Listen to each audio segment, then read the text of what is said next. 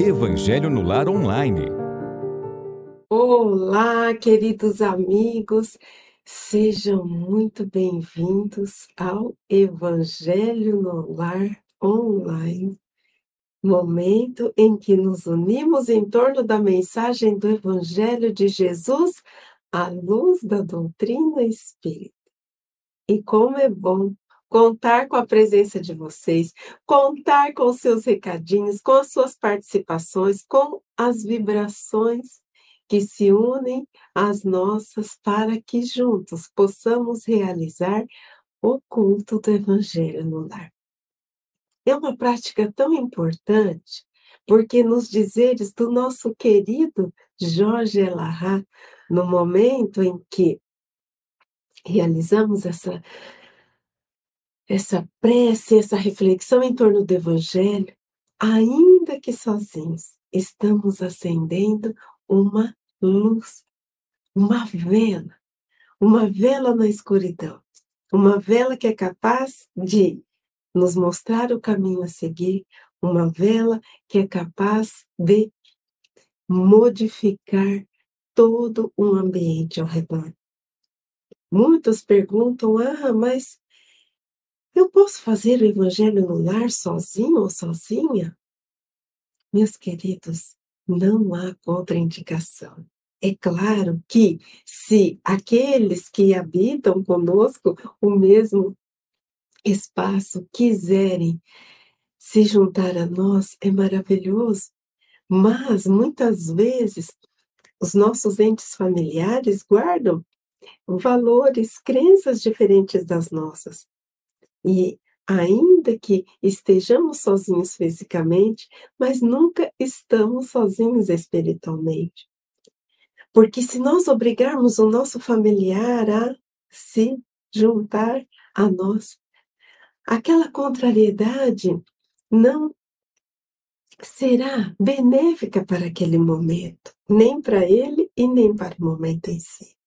Naturalmente, tudo vai se ajeitando naturalmente, as pessoas vão despertando a vontade de se unir a nós ou não. Mas o importante é estabelecermos esse hábito, essa prática, uma vez por semana, num dia da semana determinado, num horário determinado. Como disse, não estamos sozinhos. A espiritualidade maior sempre está presente para nos auxiliar, para proteger o ambiente doméstico, para renovar as nossas forças, assistir, auxiliar os irmãos do plano espiritual que possam estar eventualmente em nossos lares e aqueles que muitas vezes são trazidos para a reflexão, para a prece. Então, é momento de partilha, é momento de alegria, é momento de comunhão, é momento de abrirmos o nosso coração para que as luzes do Evangelho possam adentrar. Então vamos lá, vamos começar. Primeiro, boa noite, ó. Um beijo para todos vocês que estão aqui. Muito obrigada pela presença. E vamos elevar o pensamento a Jesus, agradecendo a oportunidade bendita da vida e do aprendizado. Desse momento de partilha, desse momento em que estamos juntos para entrarmos em conexão com as lições do Mestre Maior, que possamos nos desprender de tudo aquilo que nos preocupa que nos deixa ansiosos, que nos deixa muitas vezes em desequilíbrio e em desalinho. Que possamos, neste momento, nos concentrar na mensagem do Evangelho, abrindo as portas dos nossos corações e das nossas mentes, para que consigamos assimilar os ensinos, mas principalmente que consigamos interiorizar usá-los e vivenciá-los em nosso dia a dia. Esteja conosco, Mestre querido, abençoando a cada lar sintonizado neste momento e a todos os lares que se sintonizarão mais tarde. Esteja conosco, Jesus, amparando-nos, guiando-nos, hoje e sempre. Meus queridos, como sempre fazemos, a leitura preliminar. Quando começamos a nos sintonizar com a mensagem edificante. Então, ela é extraída desse livro aqui, belíssimo, Bênção de Paz, ditada pelo Espírito Emmanuel, psicografada por Chico Xavier, e ela se chama Encargos Pequeninos. É um comentário de Emmanuel ao um versículo que está na primeira epístola de Coríntios, capítulo 12, versículo 17. Se todo o corpo fosse olho, onde estaria o ouvido? Se todo ele fosse ouvido, onde o olfato? E aqui o apóstolo Paulo nos traz, então, a importância de cada órgão do nosso corpo. Não existe aquele que pode falar, ah, e esse é o mais importante, por quê? Sim, existem aqueles principais, mas um depende do outro. Tudo está interligado. É claro que eu não sou, né? Entendida da medicina, é claro que existem aqueles órgãos cuja função, por exemplo, o coração bombear o corpo para desculpe, bombear o sangue para todo o corpo, mas nós não podemos dizer que, em virtude disso, que os outros não têm importância. Os outros têm aquela finalidade específica que vão auxiliar tanto o funcionamento do corpo quanto a interação de cada um de nós com o ambiente externo. Então, tudo que existe em nosso corpo é importante mesmo aqueles órgãos que aparentam ter uma função discreta, mínima, porque eles fazem parte de um sistema complexo de funcionamento. E aí Emmanuel diz assim: se não acreditas no valor dos instrumentos e encargos diminutos, pensa num carro sem rodas, num piano sem teclas, num grande sistema de serviço elétrico sem o fio de condução da força. Não fossem as gotas d'água e a fonte, não existiria. Recusasse a semente a própria segregação no solo e a terra se converteria em deserto. Não se resignasse a pedra com o próprio anonimato nos alicerces e um edifício jamais um edifício seguro jamais se colocaria de pé. Lembra-te da poção medicamentosa que te suprime a dor, do copo d'água pura que te descedenta, do livro simples que baseia cultura complexa e jamais te digas inútil. Somente aquele que se dispõe a fazer as coisas pequeninas, que sabe e pode, virá a saber e a poder realizar grandes coisas. Qualquer subida exige passos e degraus. Assim também nas ascensões do Espírito, a que se refere o Evangelho do Senhor. Chegarás futuramente às culminâncias do serviço e da luz, na esfera de ação direta do Cristo de Deus. Mas para isso é imprescindível que faças agora tão bem quanto te seja possível todo o bem que és capaz de fazer. Meus queridos, que reflexão belíssima de Emmanuel, nos dizendo da importância de agirmos no bem, em tarefas ainda pequeninas, mas nós não sabemos a importância que essas tarefas pequeninas têm tanto para nós quanto para aqueles que estão ao nosso redor. Por quê? Porque através dessas tarefas pequeninas, nós vamos desenvolvendo sentimentos de amor, de fraternidade, de dedicação, de abnegação. E uma tarefa pequenina como ouvir um amigo, dar um abraço, endereçar um sorriso, dedicar algum tempo para visitar alguém. Nós não imaginamos como isso pode fazer a diferença no dia daquela pessoa. Então, para nós que começamos a trazer essa consciência de que a evolução se processa através do amor que desenvolvemos dentro de nós, e esse amor que desenvolvemos dentro de nós se manifesta através de atitudes de compreensão, atitudes de carinho, atitudes de caridade.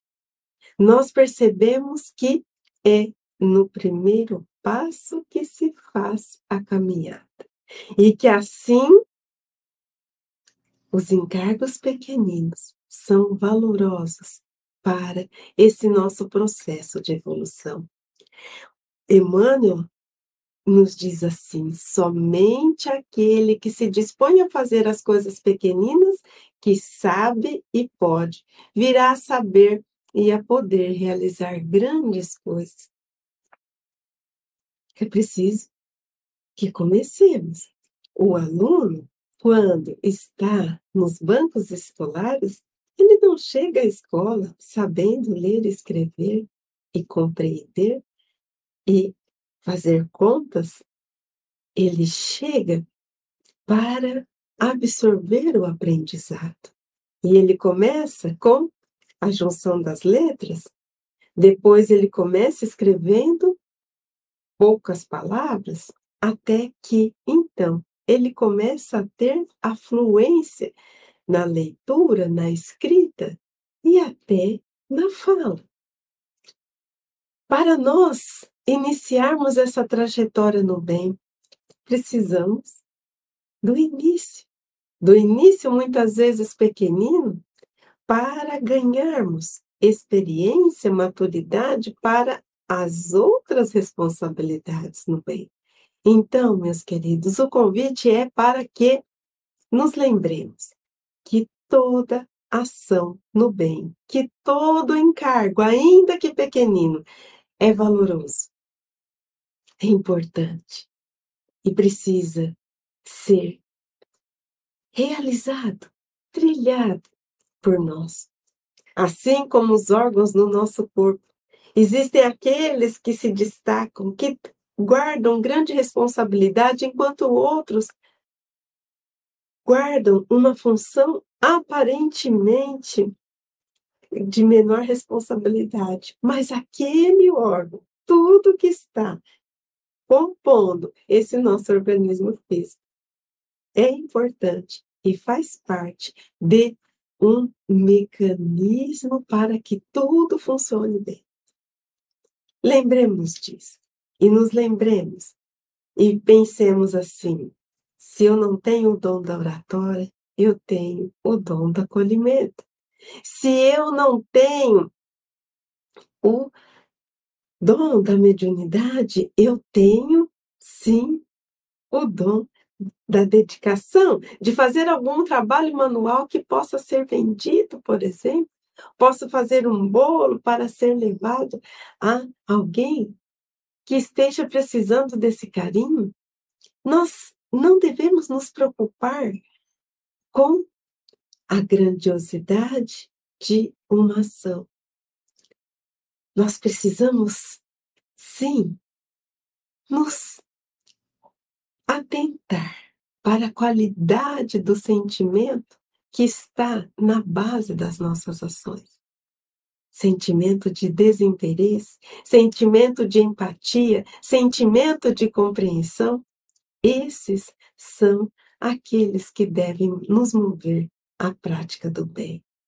Ainda que essa prática passe despercebida aos olhos do mundo, mas aos olhos de Deus Jamais. E assim vamos treinando, exercitando, angariando a humildade, o silêncio na prática das boas ações. Sigamos em frente nesse caminho. E a lição de hoje do Evangelho segundo o Espiritismo, ela conversa, ela dialoga com essa mensagem inicial. E vamos a ela, então? Ela está lá no capítulo 17, Sede Perfeitos, intitulado Caracteres da Perfeição. Então, uma lição belíssima, onde o próprio Kardec comenta essa passagem que está no Evangelho de Mateus. Passagem que no Evangelho de Mateus está localizada no Sermão da Montanha. Sermão da Montanha, que abrange os capítulos 5, 6 e 7 do Evangelho de Mateus. Nesse Sermão da Montanha, Jesus nos traz o estatuto do reino dos céus. Eu costumo dizer assim, porque Jesus vem proclamar esse reino da palavra através dos ensinos sublimes e divinos. E ali, no Sermão da Montanha, nós encontramos um verdadeiro código de ética. Jesus relaciona muitas posturas, comportamentos, ensinamentos que, se fossem ouvidos, obedecidos, sentidos e praticados, evitaria que muitos males ocorressem, muitos tormentos voluntários surgissem por nossa imprudência, por nossa invigilância, por nossa falta de disposição em compreender ou em perdoar. Então, vamos lá? Amai os vossos inimigos, fazei o bem aos que vos odeiam, e orai pelos que vos perseguem e caluniam. Porque se somente amardes os que vos amam, que recompensa tereis disso? Não fazem assim também os publicanos? Se unicamente saudardes os vossos irmãos, que fazeis com isso mais, dos que, mais do que os outros, não o fazem mesmo os pagãos? Sede, pois, vós outros perfeitos, como perfeito é o vosso Pai Celestial. Mateus capítulo 5, versículos 44 e 46 a 48.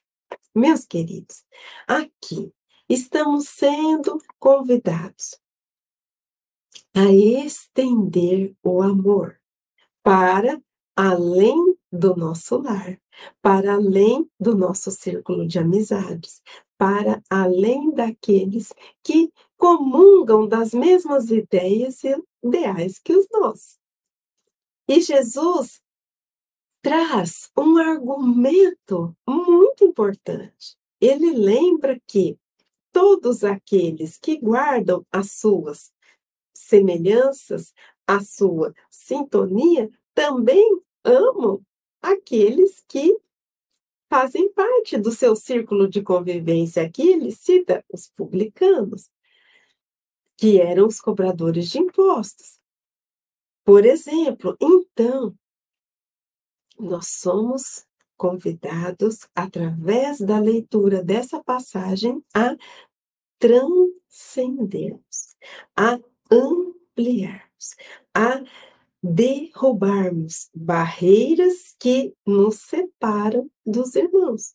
Barreiras que muitas vezes podem ser a da crença, podem ser a da postura, podem ser a do comportamento diferente. Ao mesmo tempo que somos convidados a transpor esses obstáculos, estamos sendo convidados a estender o amor, não limitá-lo.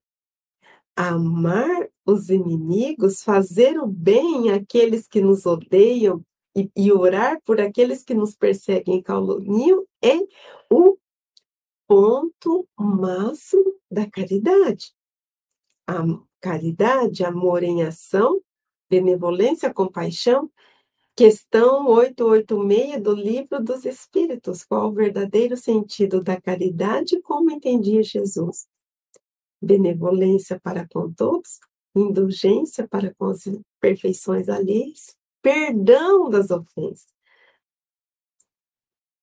E Jesus finaliza essa passagem dizendo para sermos perfeitos como o nosso Pai Celestial.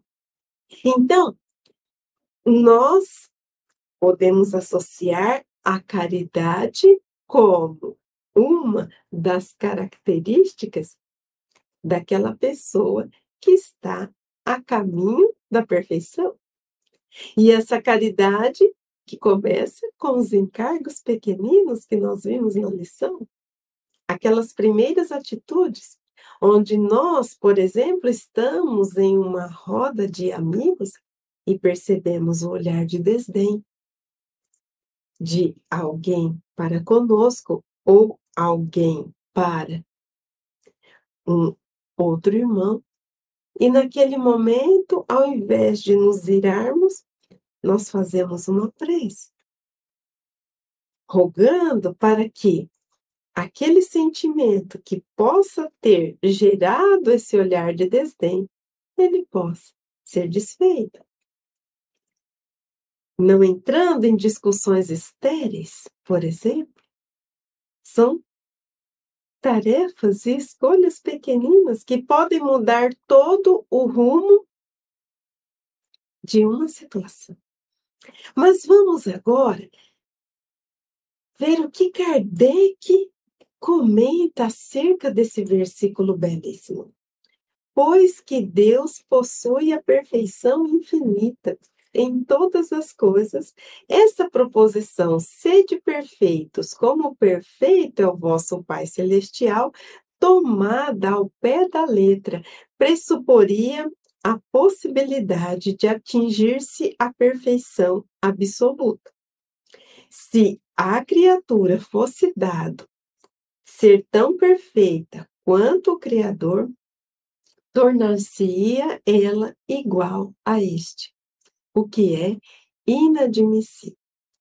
Os homens a quem Jesus falava não compreenderiam essa nuance pelo que ele se limitou a lhes apresentar um modelo e a dizer-lhes que se esforçassem pelo alcançar. Então, Kardec traz um ponto muito importante. Deus é o incriado. É aquele que não foi criado. É aquele que sempre existiu e sempre existirá. Nós somos as criaturas de Deus, criadas com todo amor por Ele. Então, Kardec chama atenção para um ponto. A nossa perfeição, quando nós atingirmos essa perfeição, que passarmos por todos os estágios evolutivos, e sairmos do da criatura, melhor dizendo, porque homem quando encarnamos, homem em termos de humanidade, mas sairmos da daquela criatura simples e ignorante até chegar à criatura angelical, a condição de espírito puro, quando chegarmos nessa condição de espírito puro que já não temos mais egoísmo, orgulho, vaidades, personalismo, inveja. Não existe mais a mescla de sombra e luz? Quando formos apenas essa luz que brilha, irradia e reflete o amor divino, nesse momento, essa perfeição, ela não pode ser absoluta e comparada à perfeição de Deus, porque Ele é o Criador. Ele possui atributos que ainda não somos capazes de compreender. Questão 13 do Livro dos Espíritos. Kardec lista uma série de atributos divinos e pergunta que, se falássemos que Deus é justo, é bom, onipotente, soberano, e ele lista ainda outros atributos que agora não vou me recordar todos. Ele completa: nós teríamos uma, uma ideia completa da ideia de Deus? E os espíritos respondem que, segundo o nosso entendimento, sim, mas que existem atributos que estão acima da inteligência do homem mais inteligente, que na atual condição em que nos encontramos, ainda não somos capazes de compreender.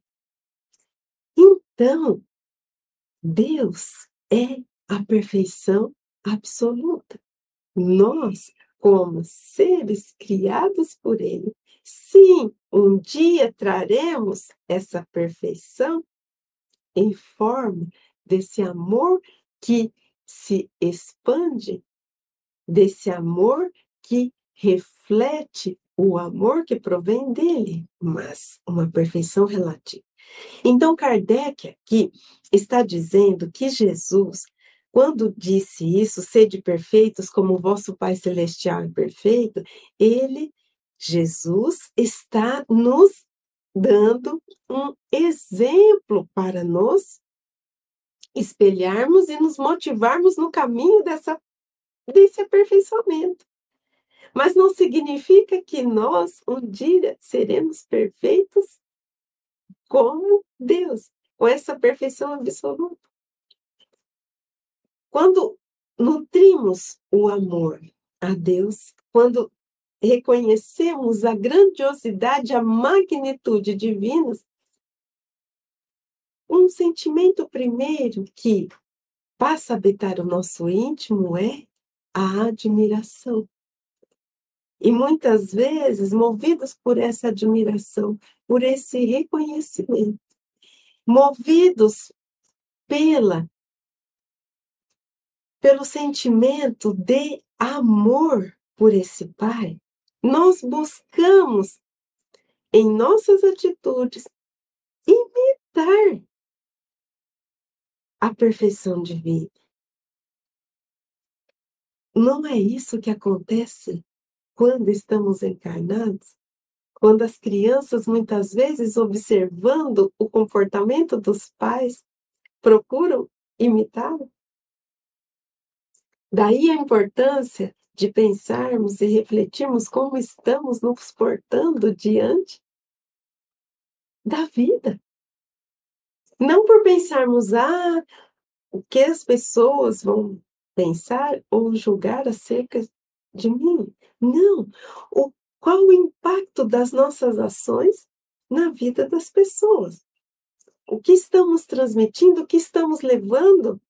E para aquelas que guardam admiração, respeito e carinho por nós, o quanto a nossa atitude pode estar, de certa forma, levando com que outras pessoas ajam ou façam da mesma forma, ou trilhe os caminhos que estejamos trilhando. Então, aqui pensamos, será que estamos nos espelhando na bondade, na magnanimidade de Deus para seguirmos esse caminho? Será que estamos nos inspirando nesse Pai, que é o amor por excelência? Para tomarmos as nossas decisões e as nossas atitudes? Será que estamos segregando pessoas? Será que estamos segregando compartimentos de sentimentos e endereçando sentimentos apenas àqueles que estão no nosso círculo mais íntimo? Esquecendo-nos de que somos todos irmãos. E aqui, meus queridos, é claro que nós sabemos que não temos em nosso coração ou vibramos em nossa alma a mesma sensação de alegria quando encontramos um amigo e um desafio. No Evangelho mesmo, segundo o Espiritismo, existe uma lição falando sobre isso. Mas sabemos dos conflitos, dos obstáculos que fazem parte de um relacionamento familiar, profissional ou mesmo de amizade ou em trabalho voluntário, quando os olhares, as posturas, as crenças a personalidade é muito divergente da nossa. Mas estamos sendo convidados aqui a nos esforçarmos, pelo menos para a compreensão. Porque tudo começa na compreensão.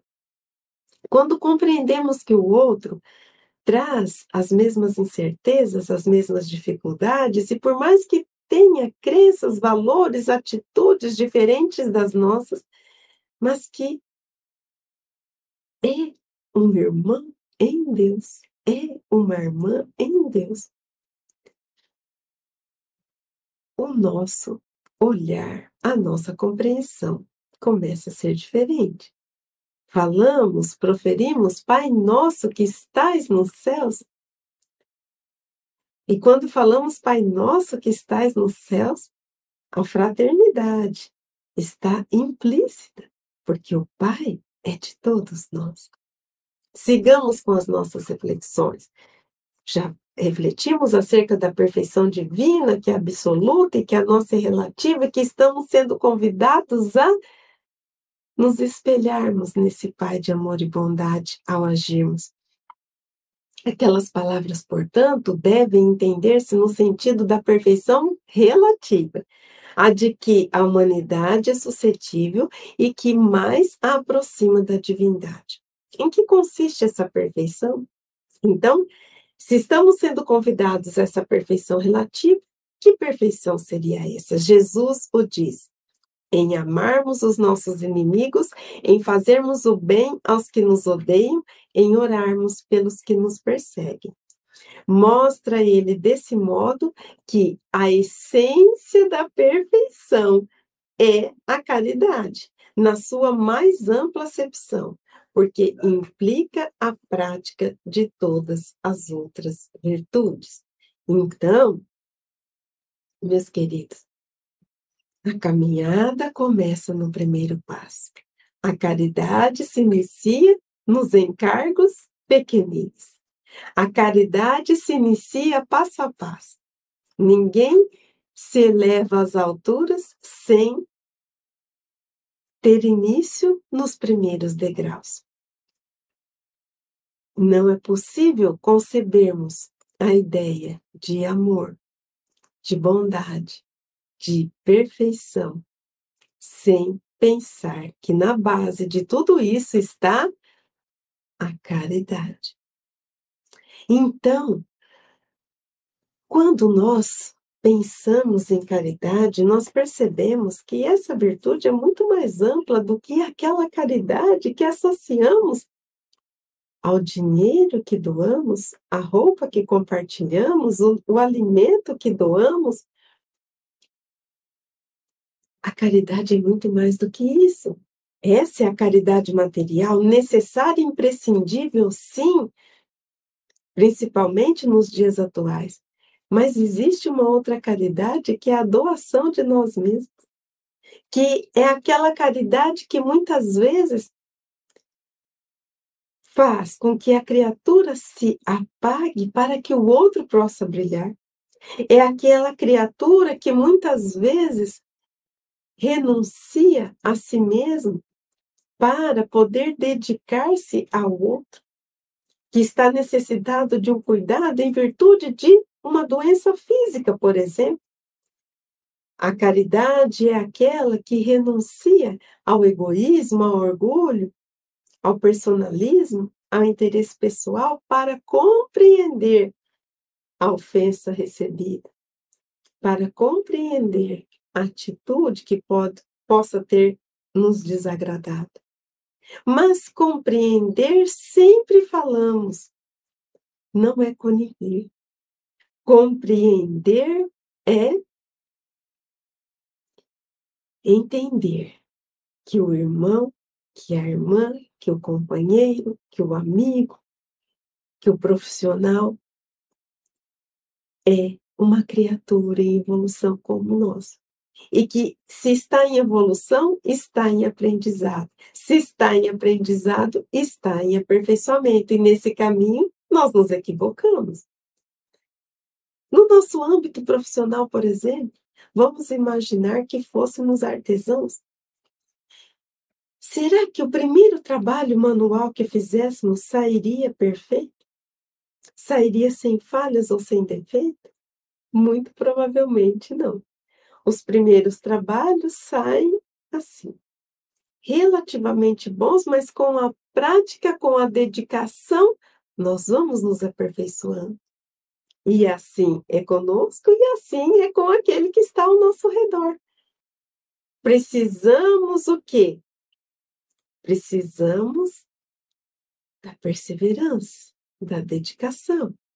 Pode ser que num primeiro momento, quando ouçamos amai os vossos inimigos, fazei o bem àqueles que vos odeiam e orar por aqueles que nos caluniam, num primeiro momento isso causa um verdadeiro furor ou indignação dentro de nós. Mas quando nós começamos a pensar que já magoamos, que já nos equivocamos. E nos equivocamos não poucas vezes, muitas vezes. O nosso olhar, o nosso entendimento acerca daquele que está ao nosso redor começa a se modificar. Quando trazemos a consciência que estamos em aprendizado, em aperfeiçoamento, em evolução, somos mais compreensivos e empáticos com o outro. E que aquele que muitas vezes nos fere, nos prejudica, pode não estar com a sua consciência plena dos seus atos. Ou muitas vezes pode estar enfermo da alma. E enfermo da alma não consegue enxergar além de si mesmo. Sigamos com a mensagem. Com efeito, se, se observam os resultados de todos os vícios e mesmo dos simples defeitos, reconhecer-se-á reconhecer nenhum haver que não altere mais ou menos o sentimento da caridade, porque todos têm seu princípio no egoísmo e no orgulho, que lhes são a negação. E isso porque tudo o que sobreexcita o sentimento da personalidade destrói, ou pelo menos enfraquece, os elementos da verdadeira caridade, que são a benevolência, a indulgência, a abnegação e o devotamento. Aqui, meus queridos, nós precisamos compreender que ainda não estamos naquele estágio da caridade pura, da caridade sem mescla, sem mescla de egoísmo, sem mescla de interesse pessoal, sem mescla do melindre. Nós ainda trazemos esses sentimentos. Eles não vão, então, impedir que nós a pratiquemos. Mas, enquanto ela estiver assim, nós estamos sempre lutando contra uma fragilidade nossa. Ou para poder transcender a situação e, mesmo assim, que aquele sentimento não seja o obstáculo para a sua prática. Pode ser que, enquanto esses sentimentos estejam nutrindo nosso íntimo, muitas vezes não pratiquemos essa caridade genuína, essa caridade cristalina. Podemos carregar, sim, nas nossas ações, esses sentimentos que estão dentro de nós, como interesse pessoal, como aquela caridade em que nós esperamos a recompensa, sem a consciência disso. Mas quando Jesus nos convida a sermos perfeitos e aí refletimos que a caridade está na base dessa perfeição, sabemos que o importante é começar para trabalharmos e transformarmos esses sentimentos. E é muito importante sabermos quais os sentimentos que verdadeiramente compõem essa caridade, genuína e cristalina. E aqui, então, benevolência, indulgência, abnegação e devotamento. Elementos da verdadeira caridade. E seguindo, não podendo o amor do próximo levado até o amor dos inimigos, aliar-se a nenhum defeito contrário à caridade. Aquele amor é sempre, portanto, indício de maior ou menor superioridade moral, donde decorre que o grau de, da perfeição está na razão direta da sua extensão. Foi isso que Jesus depois de haver dado aos seus discípulos as regras da caridade, no que tem de mais sublime, lhes disse: sede perfeitos como vosso Pai celestial. Como é vosso Pai celestial? Então, meus queridos, aqui somos convidados a refletir que o grau de perfeição está na razão direta, não na razão inversa, na razão direta do grau de amor que já desenvolvemos. Aquela criatura que consegue chegar ao estado de espírito puro é aquele que tem o amor em plenitude. Amor esse que comanda suas ações, suas decisões, pensamentos, sentimentos. Então, nós precisamos pensar que quando Jesus nos traz essa lição belíssima, quando ele coloca o amor aos inimigos, e nós aqui já refletimos sobre a lição amar os inimigos, que não significa ter esse mesmo carinho para com o amigo, com, com o inimigo, por quê? Porque quando nós avistamos aquele que é o nosso opositor, o nosso coração bate de forma diferente, as vibrações são diferentes, não existe a sintonia. Mas o amar ao inimigo é não fazer mal a ele, é ajudar na medida das nossas possibilidades, é desejar-lhes o bem em, ao invés de desejar-lhes o mal, é fazer preces por ele. Enfim, é não nutrir o sentimento de raiva, de mágoa, de desejo de vingança.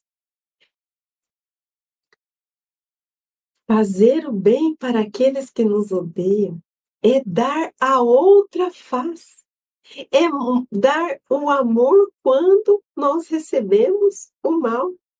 E às vezes esse fazer o bem não significa uma atitude tão grandiosa como pensamos. O fazer o bem pode ser uma prece. O fazer o bem pode ser o silêncio para evitar que uma palavra ofensiva seja endereçada. O fazer o bem pode ser, então, essa compreensão que não está, muitas vezes, ligada ao nosso hábito, porque o nosso primeiro hábito é o do julgamento. Então, é quando procuramos trocar essa postura e fazer preces por aqueles que nos caluniam, é um ato em que nós nos entregamos a esse Pai entregamos a essa criatura a essa pessoa para Deus, para que ela também reflita sobre suas ações. Muitas vezes nós pensamos assim: ah, mas será que uma prece é capaz de, de auxiliar nessa questão? Com certeza, sem dúvida nenhuma, sim. Quando nós nos elevamos até o Pai, nós nos sintonizamos com Ele, somos fortalecidos, renovados em nossas forças, esperança e fé, e permitimos e ficamos suscetíveis aos bons conselhos da espiritualidade amiga. Todo o nosso pedido é levado até o Pai. E assim, ao mesmo tempo que mentalizamos aquela pessoa, aqueles sentimentos de amor, de carinho e de súplicas também são endereçados em formas de vibração para ela. E muitas vezes a pessoa pode estar agitada e ela começa a se acalmar. E quando ela se acalma, ela começa a refletir. É muito importante que estabeleçamos essa conexão. Como vimos na lição passada, o homem no mundo, que nós possamos purificar as nossas ações, o nosso dia, tudo aquilo que fazemos como a lembrança de Deus. Lembrança desse Criador que a tudo vê, que a tudo sabe e que a todos ama, indistintamente. Que, então, possamos dar esse primeiro passo, sabendo que sim, existem barreiras no caminho, sim, existem dificuldades, e quando nos propomos e nos enveredamos nesse caminho, quantas vezes surgem esses obstáculos que nos desanimam e fazem pensar assim, ai, mas essa transformação, essa caridade, essa compreensão do outro, essa indulgência, porque, porque ser caridoso ou caridoso, se o outro não me compreende, se no primeiro equívoco eu recebo críticas, recebo julgamentos, aí vamos lembrar de um outro ensinamento de Jesus, que está lá também em Mateus capítulo 7, Sermão da Montanha. Passai aos outros aquilo que gostaria que os outros os fizessem. Ainda que incompreendidos, ainda que julgados de forma desadequada, ainda que não recebamos, que não tenhamos a reciprocidade da recompensa por o ato que fizemos. Ainda que nós encontremos pedras, espinhos e obstáculos, pensemos que a caridade está na base desse nosso aperfeiçoamento. E que quanto mais amor, quanto mais caridade realizamos, mais estamos caminhando nessa estrada da evolução.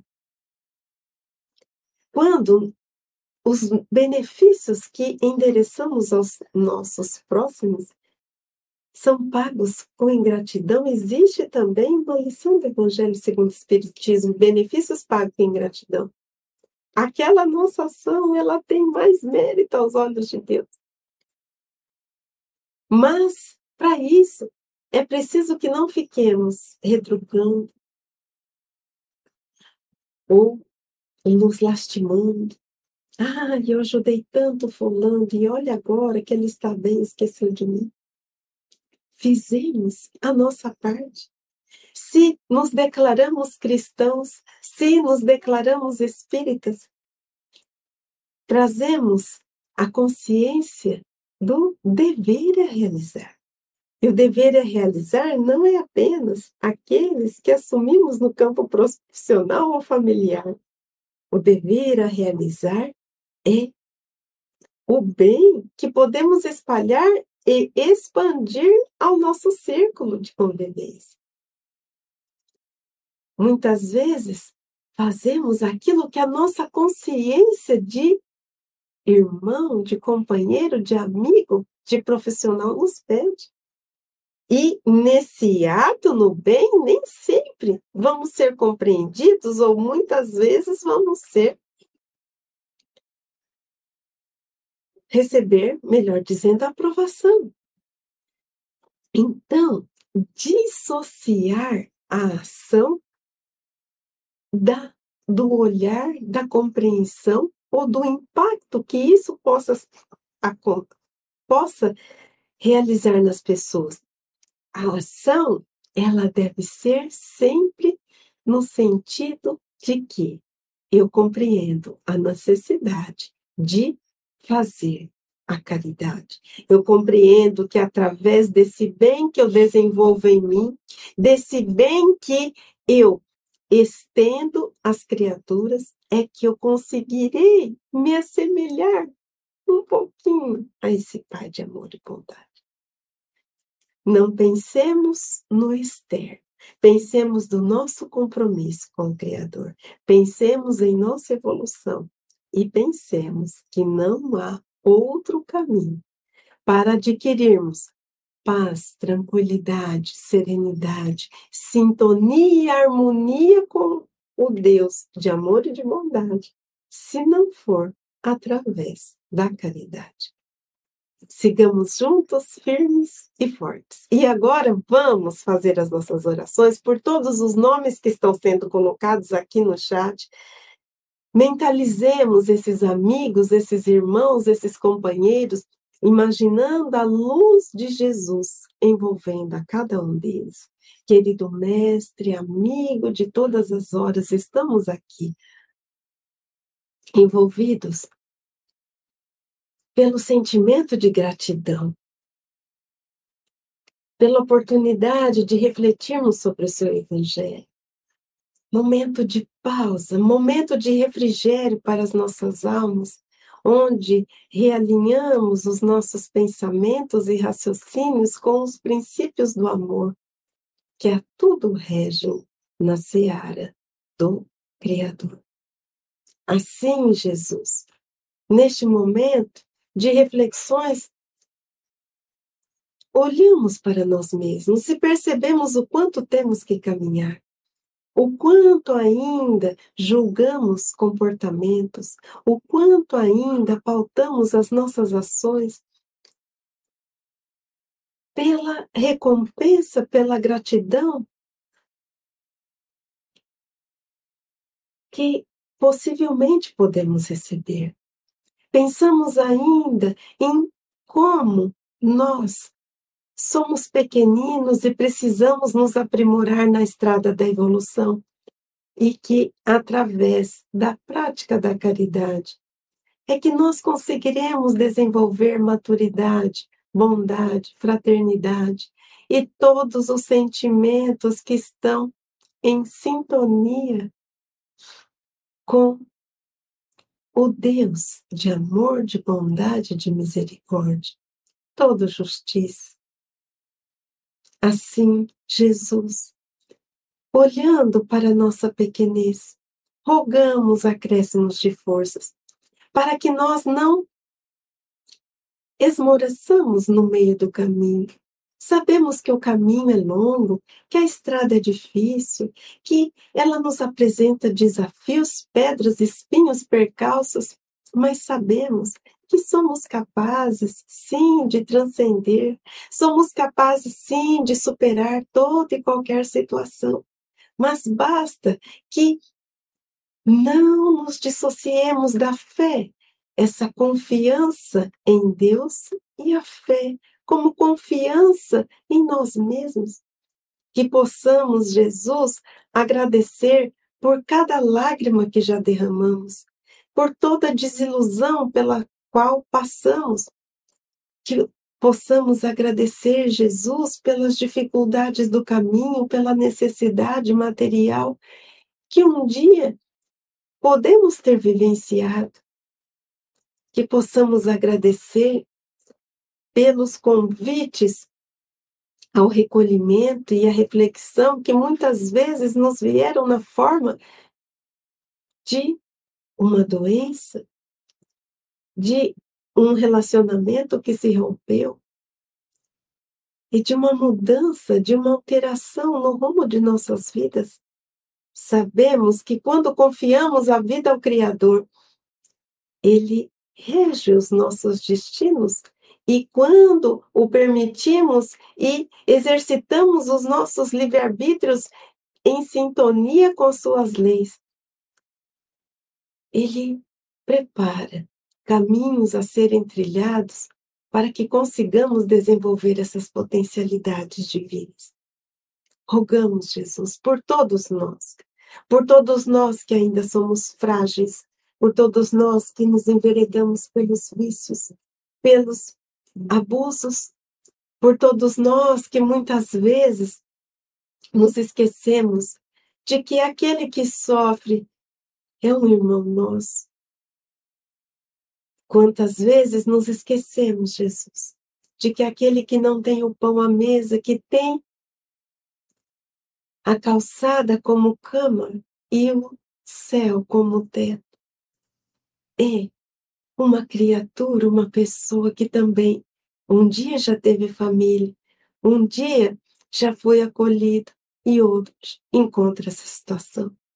Rogamos por todos nós que muitas vezes nos esquecemos que aqueles que encontram-se encarcerados nas penitenciárias, muitas vezes, trazem sofrimentos, um passado de dores, ou situações em que não conseguiram superar. Talvez não tivessem o apoio que tivemos e não o conheceram como um dia nós o conhecemos, Jesus. E por isso, distanciados de Deus e de ti, distanciados de si mesmos, cometeram os equívocos. Piedade, Senhor. Porque muitas vezes nós, não infringindo as leis humanas, infringimos as leis divinas. Muitas vezes nós também cometemos crimes através de palavras que ferem profundamente, que roubam os sonhos das pessoas e matam as esperanças de alguém. Assim, Jesus, estamos todos em aprendizado.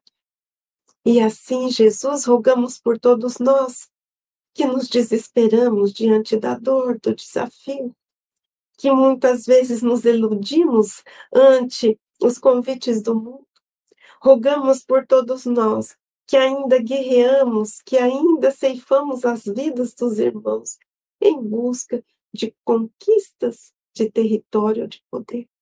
Rogamos por todos nós, humanidade frágil, que ainda nutre sentimentos de raiva, de mágoa e de desejo de vingança.